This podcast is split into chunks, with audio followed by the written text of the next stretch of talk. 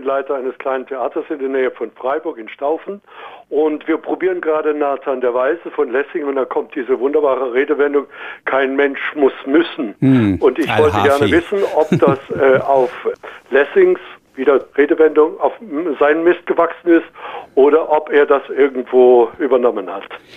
Also es ist ja diese wunderbare Geschichte, dass der das dem Al-Hafi da sagt, äh, seinem Freund.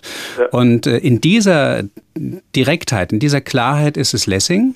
Mhm. Das ist garantiert auch vorher schon von allen möglichen Leuten ähnlich verwendet worden. Mhm. Aber äh, bei Lessing hat man diesen wunderbaren ähm, Witz im, im, aufklärerischen Sinne, also diese Kombinationsgabe ja. und dieses kein Mensch muss müssen, diese genau. Alliteration, die ja. ist ja da ganz besonders.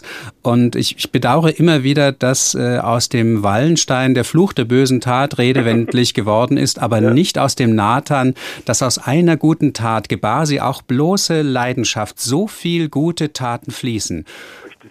Das wäre noch schöner. Ja. Aber es ist wirklich Lessing.